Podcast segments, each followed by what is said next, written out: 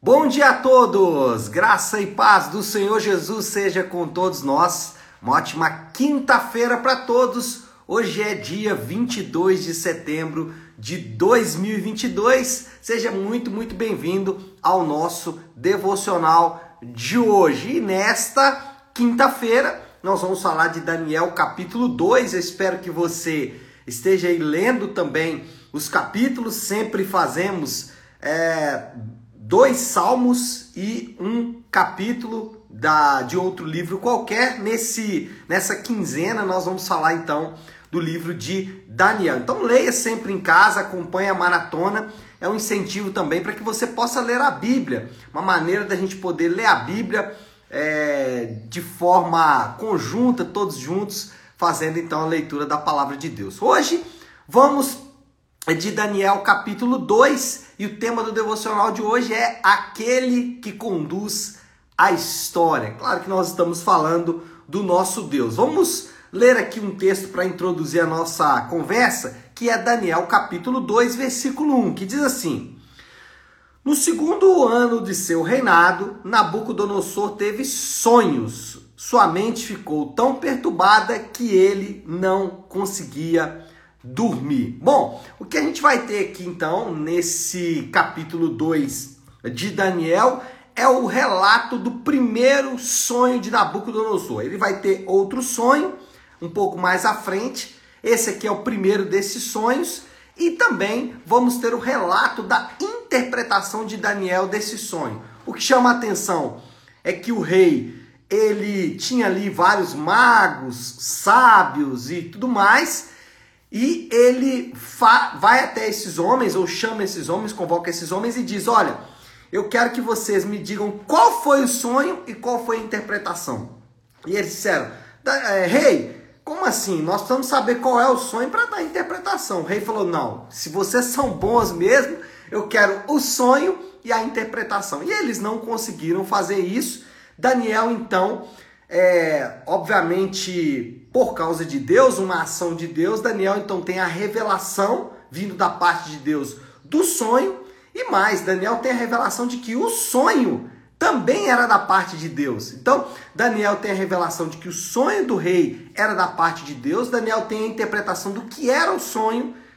É, aliás, Daniel tem a interpretação do que era o sonho, não. Daniel tem a revelação do que era o sonho e depois a revelação também da interpretação. Agora, três coisas nos salta à vista nesse texto. Primeiro, o fato de que Daniel salva os seus amigos, ou podemos dizer até companheiros de trabalho, né? Porque ele também convivia ali com esses sábios, com esses encantadores, com esses magos e tudo mais.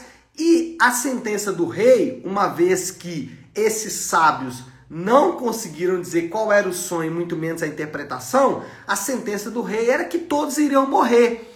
E aí, quando os executores vão então é, executar a ordem do rei, Daniel pede mais um tempo e ele então tem a revelação salvando não só a sua própria vida, não só a sua pele, mas salvando também a vida ali dos seus companheiros. Deixe-me ler aqui só um texto que é o versículo 24, que diz assim: Então Daniel foi falar com Arioque, a quem o rei tinha designado para executar os sábios da Babilônia, e lhe disse: Não execute os sábios, leve-me ao rei e eu interpretarei para ele o sonho que teve. Bom, duas coisas nós podemos aprender aqui. Nós podemos nos lembrar que, assim como Daniel, Jesus também salva os seus amigos. É, Jesus também é, se sacrifica para salvar os seus na cruz do Calvário. A sua a diferença é que Daniel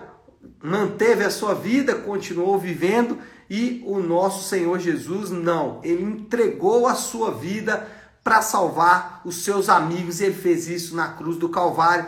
Daniel salva os seus amigos, o Senhor Jesus também salva os seus amigos. Mas a segunda aplicação que a gente pode tirar dessa história de Daniel salvar os seus amigos, uma vez que ele traz então a revelação e a interpretação do sonho, nós também temos que nos lembrar que somos enviados, assim como Daniel, para levar salvação para os nossos amigos. Assim como Daniel foi usado por Deus ali para não permitir que os seus amigos fossem condenados, fossem executados, e Deus então usa a vida de Daniel para preservar a vida desses homens, nós também somos enviados de Deus para ir aos nossos amigos e também levar para eles esta salvação, para que a vida deles também seja preservada. Então nós temos que nos lembrar, e aqui esse é um texto que nos recorda desse nosso envio. Não estamos no meio dos nossos amigos, não estamos no meio dos nossos familiares,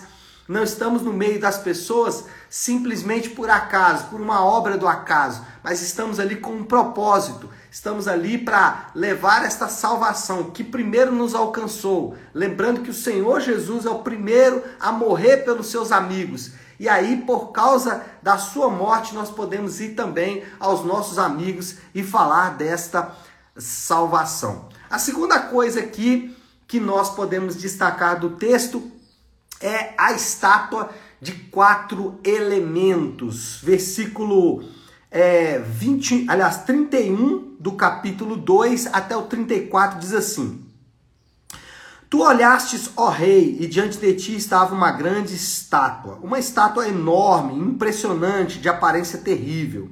A cabeça da estátua era feita de ouro puro, o peito e o braço eram de prata, o ventre e os quadris eram de bronze, e as pernas eram de ferro, e os pés eram em parte de ferro e em parte de barro. Enquanto estavas observando, uma pedra soltou-se sem auxílio de mãos e atingiu a estátua nos pés de ferro e de barro e os esmigalhou. Então, o que nós temos aqui? O rei viu uma grande estátua. Essa estátua ela era feita de quatro elementos: ouro, prata, bronze, barro e ferro, né? Ferro e barro.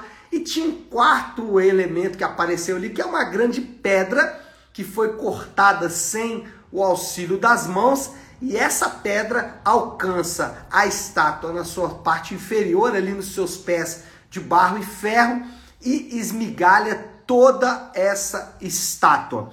E aí, essa interpretação hoje fica muito fácil. Só que a gente tem que lembrar que essa profecia, essa palavra foi dada no ano de 539 antes de Cristo. O único império que estava ali era o Império Babilônico. E a interpretação do próprio Daniel é para mostrar que viriam ainda três impérios. Então você tem o Império Babilônico, que é a cabeça de ouro, você tem o próximo, que é a prata, que é o Império Medo-Persa, que substitui o Império Babilônico, você tem depois um terceiro império, que é o Império Grego, e você tem um último império, que é o Império Romano. E a pedra que esmigalha o, a estátua toca exatamente no período do Império Romano, e aí já faz uma referência, essa pedra é o próprio Senhor Jesus, que é a referência daquele que vai esmigalhar todos estes impérios. Impérios esses que foram dirigidos por homens, às vezes inteligentes, outros não muito inteligentes, por, por, por homens que eram militarmente estrategistas ou realmente ferozes na guerra. Todos eles certamente muito sádicos, mas nenhum deles sequer ou se ouviu uma menção ao nome de Deus foi de maneira muito superficial. Mas todos eles com certeza não adoravam a Deus, porém sem saber, estes quatro impérios estavam sendo conduzidos pelo grande maestro da história, que é o nosso Deus. E aí nós podemos aprender pelo menos três coisas aqui desta, dessa história da estátua de quatro elementos que foi dada a revelação em 539 antes de Cristo, antes de qualquer um desses impérios. Primeiro, que o controle de Deus é sobre toda a história, independente de qual império for. Muitas vezes nós olhamos para a história e olhamos até para o futuro e nós ficamos apreensivos, mas nunca se esqueçam: toda a história está controlada por Deus, Deus está conduzindo toda a história para o cumprimento dos seus propósitos. A segunda verdade é que nenhum império, por mais poderoso que seja, por mais armado militarmente que seja, por mais forte financeiramente que seja, nenhum destes impérios podem se sobrepor a Deus e aos seus propósitos. Então, esses impérios podem dominar a terra, podem dominar os homens, contudo, Deus está sobre todos eles. E a terceira coisa é que Deus cumpre as suas promessas. É, isso é fantástico, porque ao olharmos para o Apocalipse, quando, como olhamos aí nas últimas semanas, existem muitas promessas ali. E muitas vezes nós ficamos meio apreensivos. Por exemplo, existe uma promessa em Apocalipse da restauração de toda a terra e de que esse mundo material será revitalizado por Deus para que possamos viver aqui neste mundo criado por Ele. Isso pode parecer loucura, isso pode parecer a ouvidos incrédulos inacreditável. Porém, quando olhamos para Daniel, e é interessante ler Apocalipse e Daniel de maneira conjunta, exatamente por isso, porque olhamos para Daniel e vemos as promessas se cumprindo, ou as promessas foram cumpridas. O mesmo Deus que cumpriu promessas para Daniel é o mesmo Deus que fez promessas em Apocalipse. Então, se esse Deus que cumpriu promessas em Daniel é o mesmo que fez promessas em Apocalipse, aquilo que está escrito em Apocalipse vai acontecer. Então, essa é uma verdade que deve encher o nosso coração de esperança e de fé, confiando exatamente na condução de Deus sobre toda a história. E o terceiro ponto, né? Então, falamos aí, primeiro, que Daniel salva os seus amigos. Segundo, nós temos a estátua de quatro elementos, falando aí dos quatro impérios e uma pedra que é arrancada e que é, estabelece ali o reino de Deus. Por último, nós temos a promessa do reino definitivo. Essa promessa, ela é que nos chama mais atenção. Ela está no versículo 44 e 45. Diz assim: na época desses reis, falando lá do reino de ferro e barro, que é o último, né? O Deus dos céus estabelecerá um reino que jamais será destruído e que nunca será dominado por nenhum povo. Uau!